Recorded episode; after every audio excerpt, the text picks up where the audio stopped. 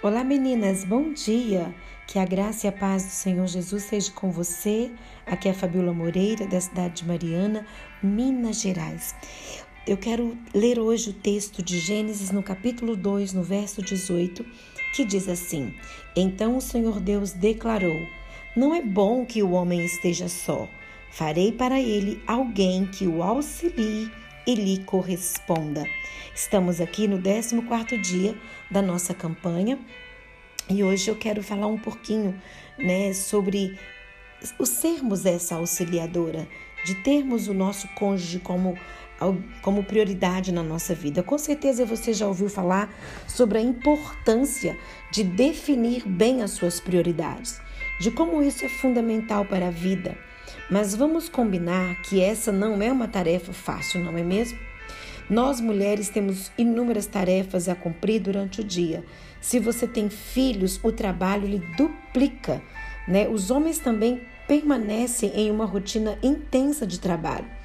E cada cada um, né, cada um tanto o homem quanto a mulher busca os seus objetivos. Acontece que se em toda essa rotina corrida você se esquece de colocar a comunhão com Deus em primeiro lugar, tudo perde o sentido. Como suportar tantas pressões sem a ajuda de um pai tão amoroso? Por isso, nós precisamos ter o nosso Deus como prioridade na nossa vida. Depois de Deus, a sua prioridade deve ser o seu marido. E a prioridade dele deve ser você. Mesmo que, nós, que você tenha filhos assim como eu, lembre-se que os filhos crescem e saem de casa. Começou só você e o seu marido e vai terminar só você e o seu marido. Se você não alimentou o seu casamento, como ficará o seu esposo quando eles saírem? Como dois desconhecidos dentro de casa. Por isso é importante que mesmo que, você, que tenhamos filhos, nós alimentemos o amor, alimentemos, né, sermos essa companheira idônea, aquela que está junto, que está perto. É importante manter a chama acesa e deixar que o outro perceba que também é prioridade em sua vida e não fica só com o que sobra de você.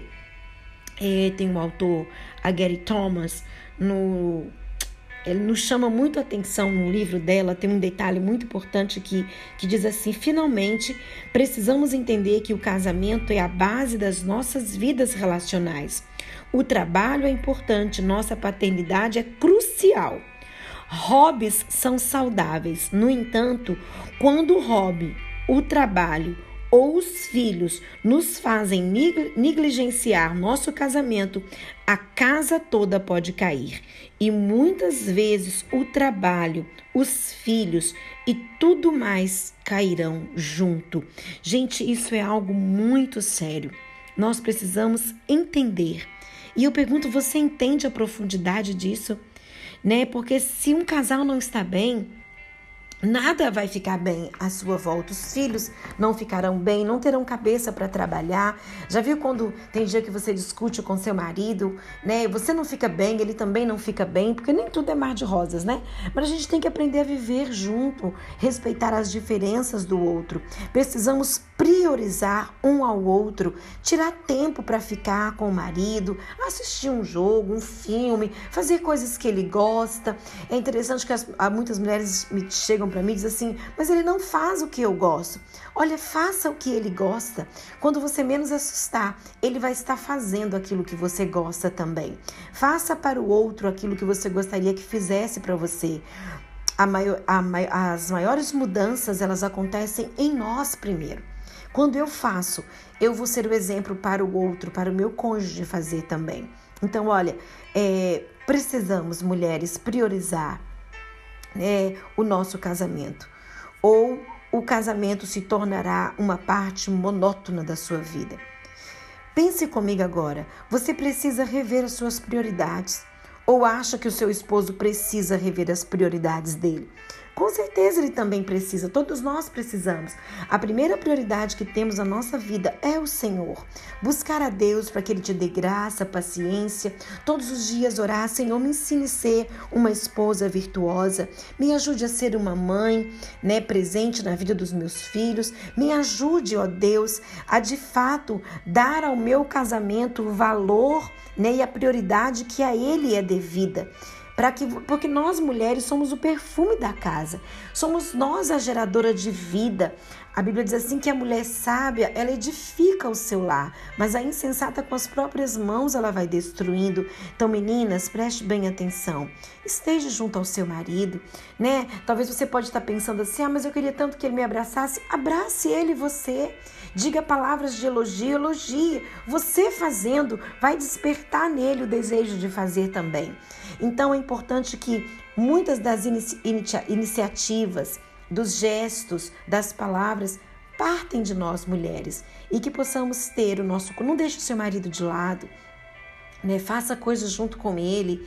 Se ele está lavando um carro, vai ajudar ele a lavar o carro.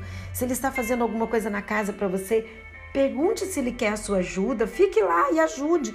Nem que seja conversando, ouvindo falar alguma coisa. Deixe ele participar né, dos momentos da sua vida e você também participar dos momentos da vida dele. Pois um dia, se vocês têm filhos, os filhos irão e ficarão só vocês dois. E como ficarão dentro de casa? Né? Dois desconhecidos ou duas pessoas que souberam viver em todas as estações da vida, né? Souberam se valorizar, gostavam de estar juntos. Então, isso é algo muito importante que precisamos rever e pensar. Então vamos orar hoje dentro desse propósito. Senhor Deus, por favor, ajude-nos, a nós mulheres, a priorizar, Senhor, o nosso marido. Primeiramente, priorizar o Senhor, o nosso relacionamento com o Senhor, pois o Senhor é a nossa força, o Senhor é quem nos sustenta. A sabedoria que precisamos vem do teu trono para a nossa vida. E em segundo, que possamos, aquelas que são casadas neste devocional, Pai, que elas possam priorizar estar junto com seus maridos, respeitar a diferença, respeitar os momentos deles. Nos ensine, Senhor, nos ajude a sermos carinhosas, mulheres de palavras doces, mulheres amáveis.